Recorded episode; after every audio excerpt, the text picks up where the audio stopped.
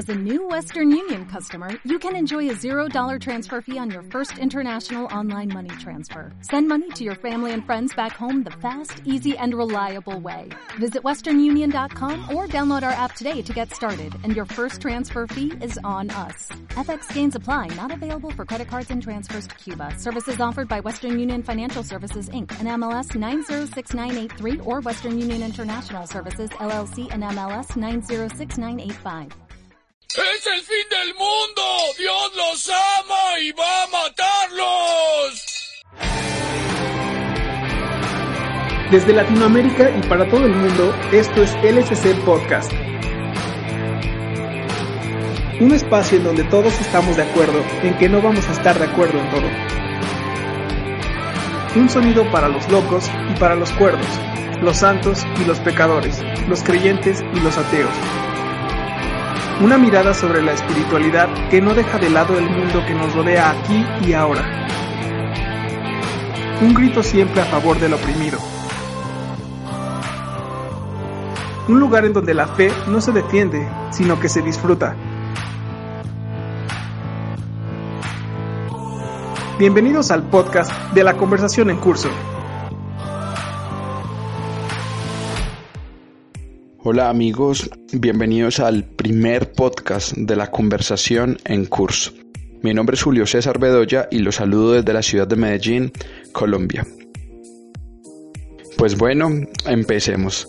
En este primer programa queremos compartir con ustedes unas reflexiones de Brian McLaren sobre el patriarcado. Brian escribió hace un tiempo un artículo muy interesante que se llama Cuando el patriarcado es el problema, no la solución. Los que conocen a Brian McLaren sabrán que este hombre es algo provocador, que sus artículos son fuera de lo convencional, que desafían la fe y que llevan a las personas a reflexionar. Hay muchas personas que no están de acuerdo con él, otras que no lo escuchan, pero nosotros hemos tenido el placer de traducir muchos de sus artículos y propiciar muchas conversaciones. Así que empecemos con este tema tan interesante. Y pues la verdad, eh, sería mentiroso si les dijera que yo sé que es el patriarcado. No lo sé y tuve que buscar en Wikipedia, la herramienta que todos tenemos a mano. Así que permítame empezar con esta definición. Según Wikipedia, el patriarcado es una forma de organización social en que la autoridad es ejercida por un varón jefe de cada familia, denominado patriarca. La autoridad del patriarca se puede extender a los parientes lejanos del mismo linaje. El concepto puede extenderse a toda organización social en las que existe un desequilibrio de poder entre varones y mujeres en favor de los primeros. Eh, últimamente las redes sociales han estado muy cargadas con personas a favor del feminismo, con personas en contra del feminismo. Hay una corriente de feminismo, podríamos tildarla extremista, que le echa la culpa al patriarcado de todos los problemas y cuando yo escuchaba eso yo decía, carambas, pero ¿qué será el patriarcado? No lo tenía identificado. Pero este artículo de Brian McLaren me ha parecido muy bueno porque me permitió conocer las raíces de este problema que aqueja nuestra sociedad. Ustedes dirán, no, pero es que no hay ningún problema. Otros dirán, sí, pero no es tan grave. Yo decía, mmm, yo sospechaba que sí lo había. Pero con este artículo pues despejé algunas dudas. Brian McLaren eh, dice que los hombres primitivos, en su afán de poder, en su afán de tierras, en su afán de expandir su influencia territorial, en su afán de tener relaciones sexuales, utilizaban la violencia y utilizaban la violencia para conquistar otras tribus, utilizaban la violencia para solucionar sus problemas y digamos que esto era algo muy en pro de la supervivencia, ¿no? Es lo que se supone que haría cada persona, cada tribu para defenderse. Y en estas prácticas violentas siempre ha habido muchas víctimas, mayormente eh, mujeres y niños. Entonces el patriarcado lo describe, él empieza con un problema del hombre por dominio, por superioridad, por imponerse al otro. Y dice Brian que las sociedades primitivas le dieron solución a este problema a través de la elevación al poder de un macho alfa una figura de liderazgo, una figura de poder, una figura de dominio que controlaba a su tribu, que controlaba a los suyos, que era el que tomaba las decisiones, era el fuerte. Este macho alfa debía ejercer la violencia para mantener su estatus y su posición, para defender a su tribu. Eran enfrentamientos violentos por conquistar al otro, enfrentamientos violentos por imponerse. Y este patriarcado fue evolucionando y evolucionando y siempre ha estado en cabeza del hombre, que se ha encargado de oprimir a los más débiles. De esto es testigo la historia. ¿Qué pasa? Este patriarcado evolucionó y evolucionó, llegó a los reyes, a los papas, todos ellos figura de poder y autoridad, ante las cuales las personas tendrían que rendir pleitesía. En esta evolución continua que es nuestra raza humana, llegamos a los tiempos en los que se decidió solucionar el problema de las sucesiones de una manera más pacífica, para tratar de solucionar este, este problema que se presentaba en las sucesiones del poder. Las sociedades civilizadas hemos llegado a lo que conocemos como la democracia, que no es otra cosa del poder para el pueblo. No sé si eso será verdad, pero nos da como la sensación de que podemos elegir quiénes nos van a gobernar. Nos da la, sensación de que podemos elegir a nuestros líderes. Y digamos que esto ha sido un paso hacia adelante, porque hemos eliminado por lo menos la violencia, aunque seguimos viendo que hay mucha manipulación en, en las elecciones, seguimos viendo que los poderosos se quieren perpetuar en el poder, pero digamos que en cuanto a unos años atrás, hemos mejorado un poco. En esta participación democrática hemos sido testigos también de que la mujer ha venido recobrando muchos espacios y ha venido teniendo mayor participación. La mujer, por ejemplo, en la democracia griega era relegada porque se le consideraba inferior, no se le consideraba digna de participar en la política.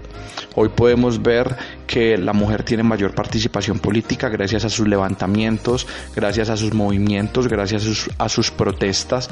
Eh, ¿Por qué? Porque las condiciones sociales han cambiado.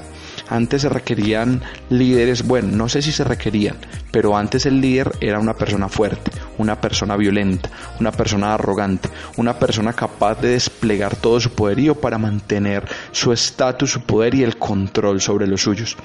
Hoy las naciones, ¿qué necesitamos como líderes?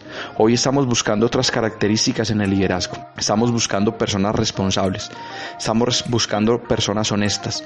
Estamos buscando líderes que le vayan a la paz, que eviten las confrontaciones violentas, que sean empáticos, que sean buenos administradores, que sean inteligentes. Y estas no son características exclusivas de los varones.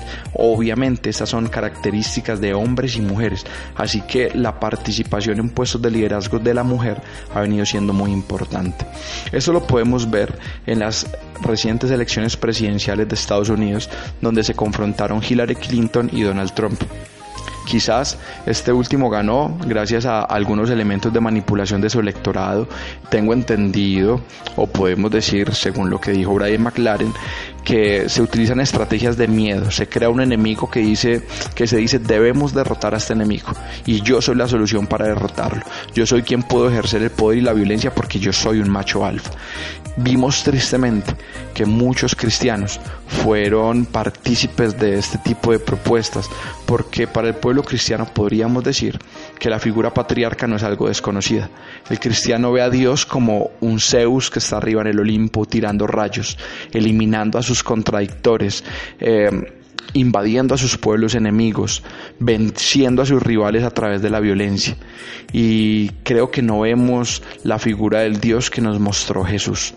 Lo más bonito que tenemos los cristianos y los que aún conservamos algo de fe es que vemos a Jesús y vemos en Jesús la representación de Dios, un Dios no violento, un Dios que vino, se hizo igual a nosotros y nos mostró cómo ser humanos. Y claramente en la vida de Jesús no, vengo, no vemos ningún rastro de macho alfa o de patriarca, todo lo contrario, vemos un hombre que sufre, Vemos un hombre que se involucra con los más necesitados. Vemos un hombre que está al servicio. No vino a ser servido, vino a ser ejemplo de entrega por los demás. Entonces, eh, amigos, esto es un resumen muy corto de lo que es este artículo maravilloso de Brian McLaren, que nos permite pensar estos temas, que nos permite traerlos a la mesa y bajar conversaciones que son relevantes para nuestra época. Los invito a que lo lean, invito a que descarguen este artículo porque más adelante vamos a tener una mesa de conversación con algunos de nuestros amigos que están en línea y va a ser muy interesante. Queremos también escuchar sus opiniones. Tenemos nuestros micrófonos abiertos para ustedes, así que aquí estamos. Recuerden que la fe no es un monólogo y la fe vamos a disfrutarla. Un abrazo para todos y que tengan un feliz tiempo. Gracias y paz para cada uno de ustedes. Nos habla, nos atraviesa, nos sostiene. Podemos escucharla en una canción o verla en una película, saborearla en una comida o disfrutarla al aire libre. Y cuando otro también la experimenta, entonces se produce la magia. Es la mística, cuando lo eterno se hace presente en lo cotidiano. Con Dani Aramayo. Hola, ¿qué tal? ¿Cómo están? Mi nombre es Daniel. Em, esta es la sección dentro de este podcast, es la mística. La mística es un término que usamos con algunos amigos para hablar de determinadas conexiones que encontramos en el universo y que podrían ser eh, dejar de ser casualidades para ser causalidades. Es un poco raro el término, pero tal vez nos vayamos entendiendo de a poco. Vamos a hablar de canciones, de películas, de libros, de personas, de anécdotas, de lugares, etcétera, etcétera que van a tener en común la, capacidad de conectarnos. ¿A qué me refiero? O sea, a veces escuchamos una canción y decimos que nos huele el cerebro, o que nos encanta, o que nos marcó, o nos hace vivir otro momento de nuestra vida. Lo mismo con una película, con un libro, con lo que sea. Y ese tipo de sensaciones están buenísimas y creo que todos las tenemos y nos sacan un poco de, de nuestra rutina. Y bueno, va a ser hablar un poco sobre eso. Eh, si bien vamos a hablar seguramente bastante de obras artísticas, la idea no es bajar ningún tipo de línea académica, porque no estamos en condiciones de hacerlo, pero sí de contar una experiencia positiva, una experiencia enriquecedora, una experiencia que nos marcó a través de diferentes cosas. Siguiendo el consejo de mi amigo Roberto, vamos a empezar con un libro de guion cinematográfico, que es una materia que a mí me gusta mucho. Eh, el libro se llama El guion, precisamente, Story en inglés. El autor es Robert McKee. Es un libro que te da algunas pautas para aprender a escribir guiones. Em, algunas cosas sirven, otras no tanto, a mi modo de ver, pero tiene mucho contenido este libro, está buenísimo. Y hay un párrafo que me inspira bastante, que me parece hermoso, que dice, habla sobre la experiencia de ir al cine y de ver una película, Y dice, una vez entramos en ese mundo extraño, nos encontramos a nosotros mismos. Escondida en las profundidades de esos personajes y sus conflictos, hallamos nuestra propia humanidad. Vamos al cine para acceder al mundo nuevo y fascinante, para suplantar virtualmente a otro ser humano que al principio nos parece muy extraño, pero que en el fondo es como nosotros. Vamos para vivir una experiencia ficticia que ilumina nuestra realidad cotidiana. Increíble, me parece increíble ese párrafo. Me gusta porque me lleva a un lugar que a veces es difícil de salir. Esto de hacer algo porque estoy aburrido, de, bueno, pasar el rato, entretenerme, eh, película hace algo de mi tiempo que vale la pena y es como que nos ponemos exigentes desde un punto bastante chato y está buenísimo tratar de ver películas, escuchar canciones y leer libros eh, tratando de encontrar cosas, de encontrar esta mística, de conectarnos. Me encanta que una película pueda conectarte con tu humanidad, que los conflictos que estamos viendo, si nos llegan al corazón, es porque realmente nos representan, nos tocan esa fibra y realmente es todo un mambo muy espiritual eh, sin ánimos de etiquetar religiosamente el proceso, pero realmente nos cambia la vida. Creo que está buenísimo poder hacer eso, creo que está buenísimo tenerlo en cuenta, y si bien nos vamos a encontrar con canciones, libros, películas, etcétera, que no están buenas y que no nos van a llegar a ese nivel, hay muchas otras que sí, y creo que está bueno ser consciente de eso, de que la obra artística no es que te gusta, no es que te encanta, es porque te está conectando, te está enseñando, te está mostrando una realidad nueva. Y nada, eh, me parece fascinante eso. Eh, me acuerdo cuando me pasó con Belleza Americana, que es una de mis películas favoritas, terminé de verla y me voló el cerebro, empieza un tema de los Beatles, Because of You, y me volvió a volar el cerebro, quedé petrificado frente a la pantalla, porque lamentablemente no la pude ver en cine, donde el efecto es mil veces más profundo. Si no la vieron, la recomiendo. Si la viste, volverla a ver. Y trata de, como dice la película, mirar más de cerca, look closer, porque es una película que habla mucho de las máscaras que nos ponemos delante de los otros y de cómo tratamos de aparentar, porque nos sentimos vulnerables en realidad en la intimidad. Nada, les dejo eso, espero que, que haya sido enriquecedor para ustedes y bueno, espero volver a, a encontrarlos pronto en este podcast. Les vuelvo a recordar el nombre del libro, se llama El guion de Robert McKee. Y cuando vuelvan a ver una peli, eh, traten de conectarse con eso. Gracias, che, nos vemos.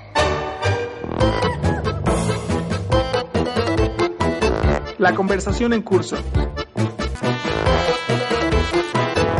Un delirio sistemático. O logras ser feliz con poco o no logras nada. Esa es la historia que estamos siguiendo de cerca porque día a día hay nuevas. El movimiento Times Up, apoyado por más de 300 actrices. Con todo respeto, te pido que me piense bien y me mande buena onda. Se instaló esta especie de gran debate, de gran conversación global.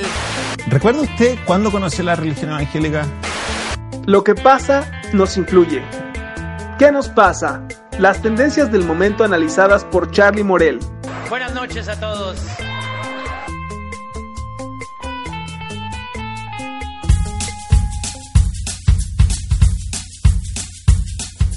Hola, ¿cómo están? Muy pero muy bienvenidos a esta sección de podcast que se llama ¿Qué nos pasa?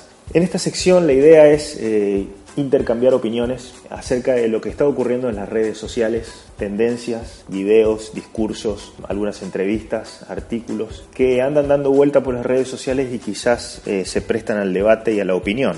Y para esto nosotros vamos a tener un feedback porque quiero escucharte, quiero saber lo que pensás acerca de esto que nos, que nos está pasando. Y para esto voy a dejarte mi, mi cuenta de Twitter, entonces intercambiamos opiniones y también voy a subir los artículos que vamos hablando. Y en esta ocasión quiero traerte a la mesa el discurso que Oprah Winfrey dio en la última entrega de los premios Globos de Oro. Oprah Winfrey es periodista y actriz eh, norteamericana y en un discurso de más o menos seis minutos desarrolló una serie de, de contenidos a favor de la lucha contra las víctimas de abuso, agresión y explotación sexual. Lo primero que podemos por ahí decir es que el entorno, el entorno de Hollywood, por ahí podríamos decir que no hay nada más hipócrita que decirlo en torno a Hollywood, que tanto ha explotado la imagen femenina. Más allá de eso y de esta opinión, quiero decirte que Oprah Winfrey también contó una historia que para mí fue el motor que nos llevó a, debatir acerca de esto. Y contó acerca de eh, una mujer llamada Racy Taylor, que fue secuestrada en el año 1944 cuando iba camino a su iglesia y cuando fue interceptada por seis hombres blancos armados, la secuestraron, maltrataron y violaron. La dejaron al borde de una carretera y amenazaron que no hablara. Eh, ella muchos años se escondió y su historia fue reportada por una investigadora llamada Rosa Perks. Ella, eh, juntas, buscaron justicia y no había justicia para ellas, porque el entorno de poder y la opresión machista en la que vivían fue el detonante que, que no permitió eso. Rey Taylor murió hace unos meses y el poder del abuso eh, hacia las minorías fue más importante. Te quiero decir también que el movimiento Michu, que es lo que está dando mucho que hablar ahora a través de las redes sociales, está muy comprometido con esto. Michu es unas siglas en inglés que significa yo también. Surgió hace, una, hace unas décadas también y, y está centrado en, el, en mujeres y jóvenes que han sido víctimas de abuso, agresión y explotación sexual. En Argentina, en mi país, hay un movimiento colectivo que se llama Ni Una Menos. Y este dato es escalofriante. En Argentina cada 30 horas asesinan a una mujer. Yo quiero dejarte algunas preguntas, algunas reflexiones para que por ahí intercambiemos si real, realmente somos conscientes que vivimos en una sociedad y en un círculo machista y qué cosas nos hace falta a nosotros. Y nosotros los hombres, ¿estamos comprometidos con esto? ¿Hacia dónde estamos yendo? ¿Es el principio de algo hermoso? ¿Es el comienzo de algo nuevo? ¿O es solamente una moda pasajera y va a quedar en, una, en un intercambio de, de opiniones? ¿En qué va a, caer todo esto? Y justo hace poco estaba escuchando el disco de Juan Carlos Baglietto y en una canción se llama Eclipse de Mar, él comienza así. Hoy dice el periódico que ha muerto una mujer que conocí.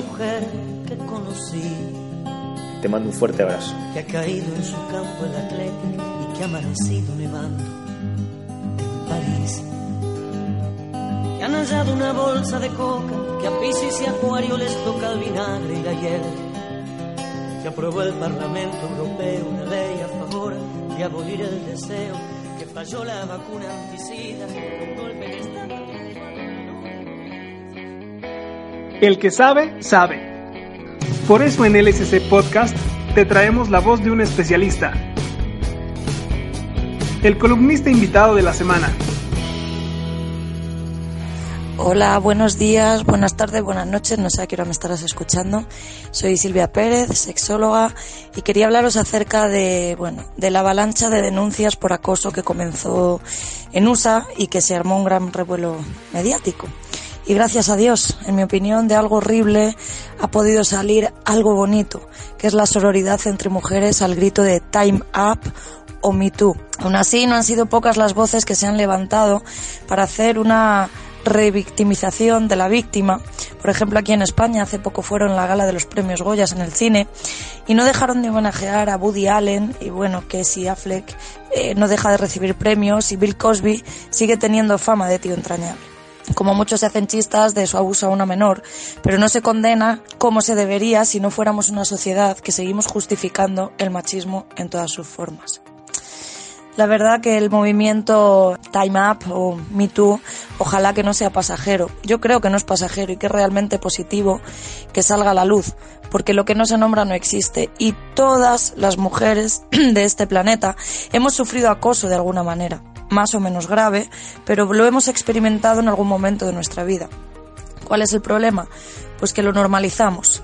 Normalizamos cosas como que un desconocido te dé una opinión sobre tu cara, tu cuerpo, o te cuente lo que te haría o te dejaría de hacer sin que tú le hayas preguntado y en mitad de la calle. O donde te pille. El portal, no sé, en cualquier sitio público porque muchos hombres consideran que los espacios públicos solo son espacios para hombres y nunca para mujeres en libertad.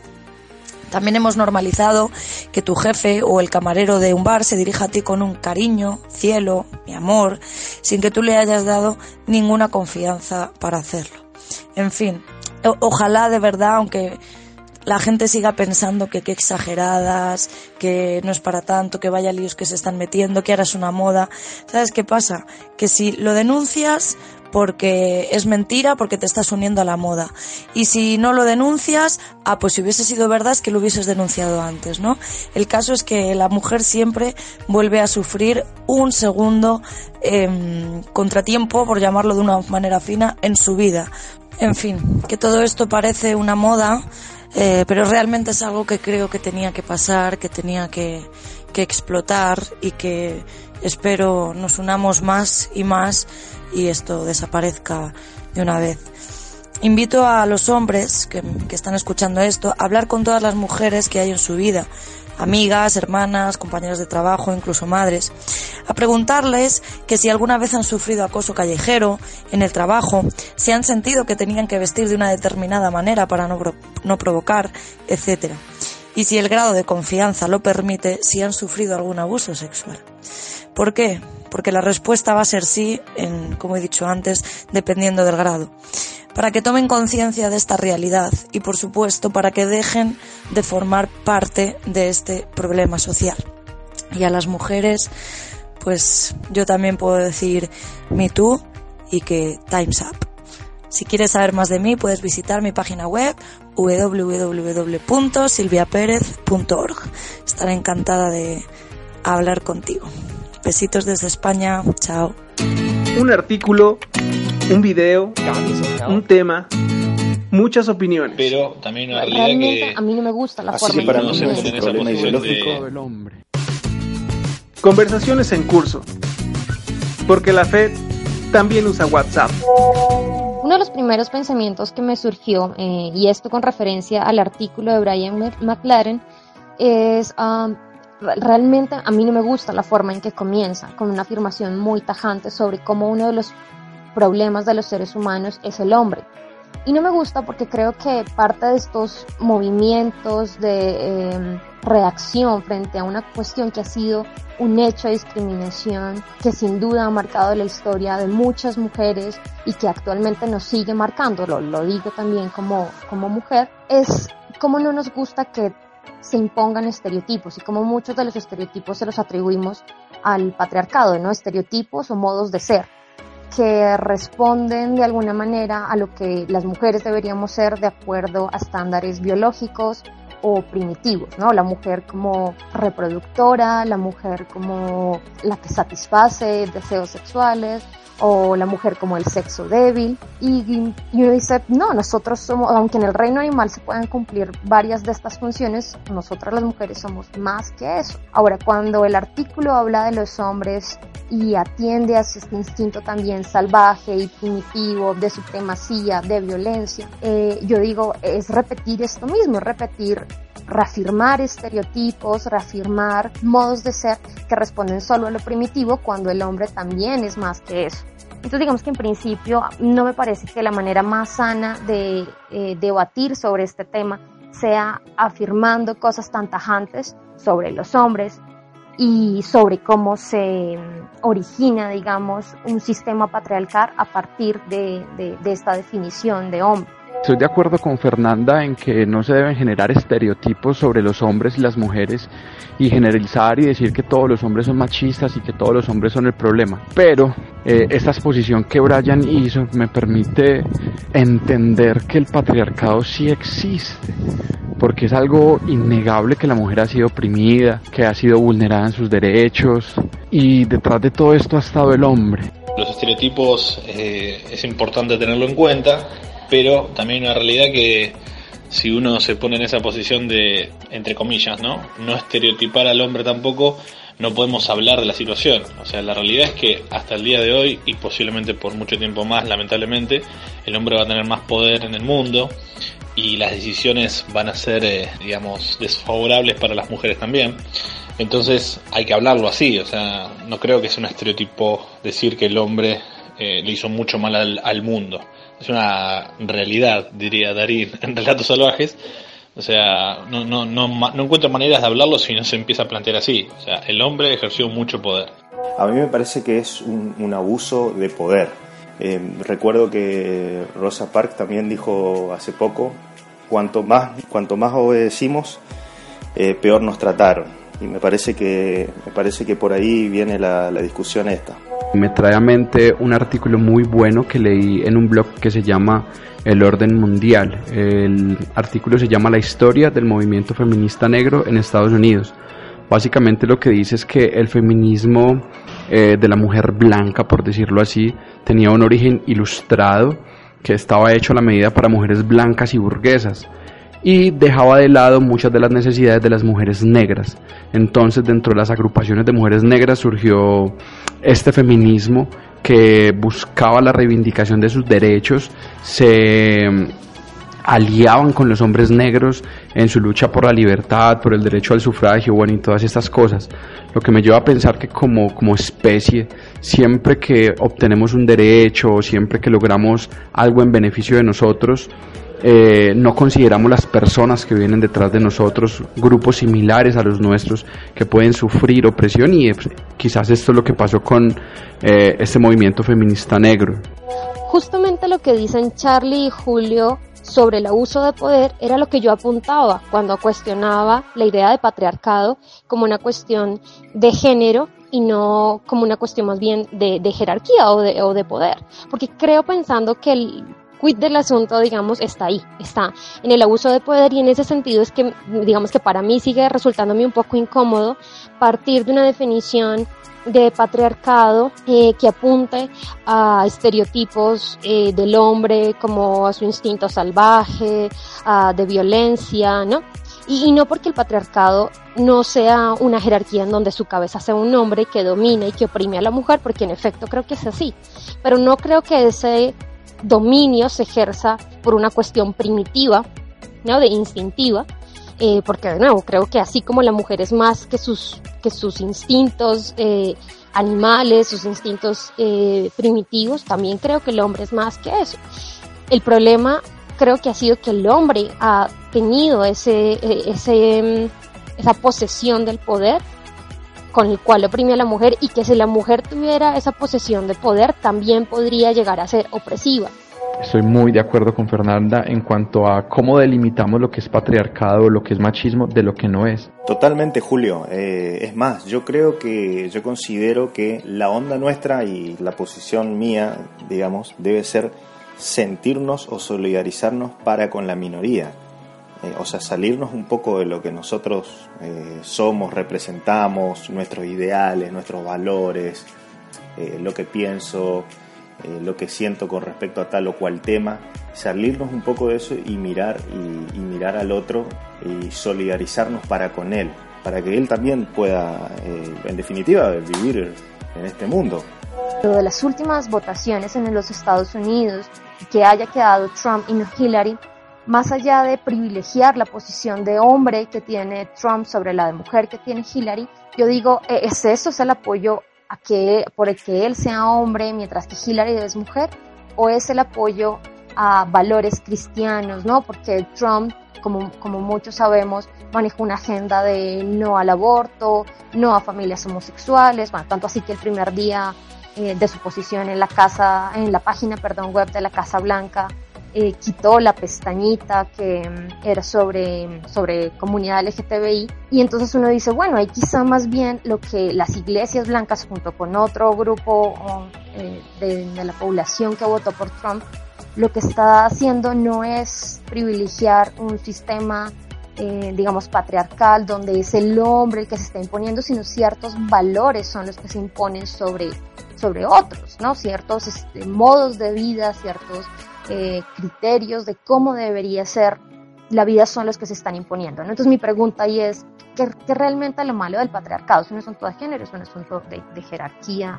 Yo siento que, que, eso fue lo que Trump hizo, más allá de ser el hombre macho alfa, representaba los ideales que muchas iglesias y otras personas querían usar para oprimir otro tipo de ideologías, como la ideología de género y etcétera. Es verdad que Trump gana por los valores cristianos, por la agenda conservadora, etcétera, pero en el contexto que plantea Brian, que estaba analizando cómo el machismo afecta las decisiones políticas de un país, hablar de las cuestiones cristianas eh, viene al caso como anexo, pero si estás hablando de machismo, eh, la cuestión era que Trump gana precisamente por ser ese macho alfa que puede darle protección al pueblo estadounidense. La discusión no es si estamos de acuerdo o no con lo que el otro piensa, siente y cree.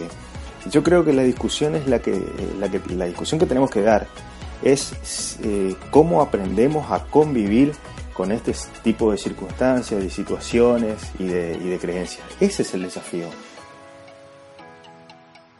Y en cuanto a lo que dijo Silvia, lo que planteó ella me parece totalmente eh, favorable, correcto, me parece que está buenísimo eh, como explicó, como comentó lo de los movimientos de Me y de Time's Up, eh, y me gustó mucho esa frase de, si no lo nombras no existe. Yo estoy de acuerdo, creo que es importante que haya una denuncia pública que se quiten tabús y se quiten tapujos de muchas mujeres de denunciar a su esposo, a su profesor, a su jefe, a, ¿no? al hombre de la calle que le grita cosas. Pero creo que también es importante definir criterios para que esto no se vuelva una cacería de brujas. ¿A qué me refiero? Muchas veces eh, decimos, bueno, salgo a la calle y, él, y me mira un hombre que no me gusta, que no deseo y me dice una cosa grosera y ahí soy víctima de abuso. Pero de repente si salgo a la calle y hay un hombre que a mí me atrae y me dice ciertas cosas, me dice que qué linda estoy, si a mí me gusta y lo apruebo, ahí ya no es abuso sexual. Entonces, ¿cuáles son los criterios? Los criterios es lo que me agrada, lo que no, lo que me desagrada, o los criterios son los hechos mismos. ¿Es desagradable o es abuso sexual que un hombre le diga algo a una mujer? Creo que esto en general es, es, algo para pensar y reflexionar mucho porque creo que es un tema muy delicado que si no se definen bien los criterios y los límites puede llegar a ser como, como le dije, una cacería de brujas. Eh, yo ya soy casado, pero cuando uno está en una etapa de cortejo, uno necesita poder dar un saludito, poder hacerle un halago a la mujer que a uno le gusta. Y me parece que, que los movimientos feministas están llevando eso como que a un límite muy aburrido en el que el hombre se va a sentir atemorizado de mirar a una mujer o decirle, oye, qué linda estás, me gusta tu cabello, qué bien vestida vienes, hueles muy rico, eh, no sé, me pareces atractiva, cosas así. Entonces esa delimitación sí me parece que está como en un gris muy maluco. Pero sería también muy triste que no se pudieran hacer ese tipo de comentarios que, que halagan la belleza. Obviamente no tiene nada que ver con el piropo grosero, eh, con el piropo vulgar o morboso, ¿no? no sé si es muy importante que el hombre le pueda seguir diciendo cosas hoy. O sea, lo que importa es que se genere un movimiento grande y después ir perfeccionándolo. Estoy de acuerdo con lo que dice Julio, de que los límites obviamente que tienen que ser sanos, eh, y que no tiene que llegar al extremo de no relacionarse. Eh, pero bueno, obviamente que exigir que eso se ponga bien claro en, medio de, todo el conflicto que ahora hay es un poco como, como que, nada, medio me parece inútil. O sea, tienen que ganar mucho terreno las mujeres para después sí poder delimitar un poco algunas otras cosas. Es importante también sembrar ese diálogo eh, con las mujeres que tengamos en nuestra vida para, para que también sea un tema más más charlable, menos tabú y que ayude también a corregirnos a todos los que estamos inmersos en el machismo y que de a poco tratamos de quitarnos ciertas costumbres de encima.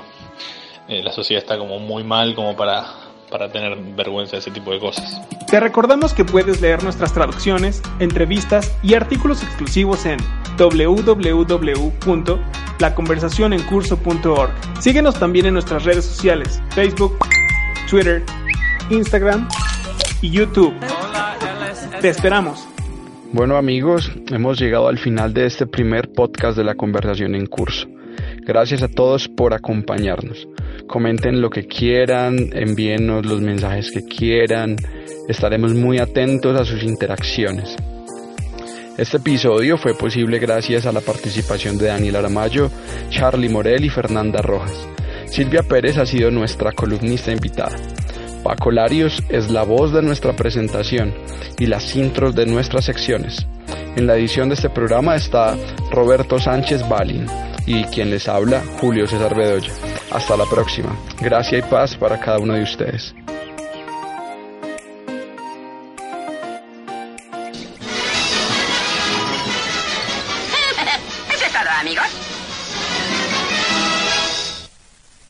Como nuevo cliente de Western Union, puedes disfrutar de una tarifa de envío de 0 dólares en tu primera transferencia internacional de dinero en línea. Envía dinero a los tuyos en casa de manera rápida, fácil y conveniente. Visita westernunion.com o descarga nuestra app hoy mismo y tu primera tarifa de envío corre por nuestra cuenta. Aplican ganancias por cambio de moneda. No disponible para tarjetas de crédito y envíos a Cuba. Servicios proporcionados por Western Union Financial Services Inc. NMLS 906983 o Western Union International Services LLS NMLS 9069 85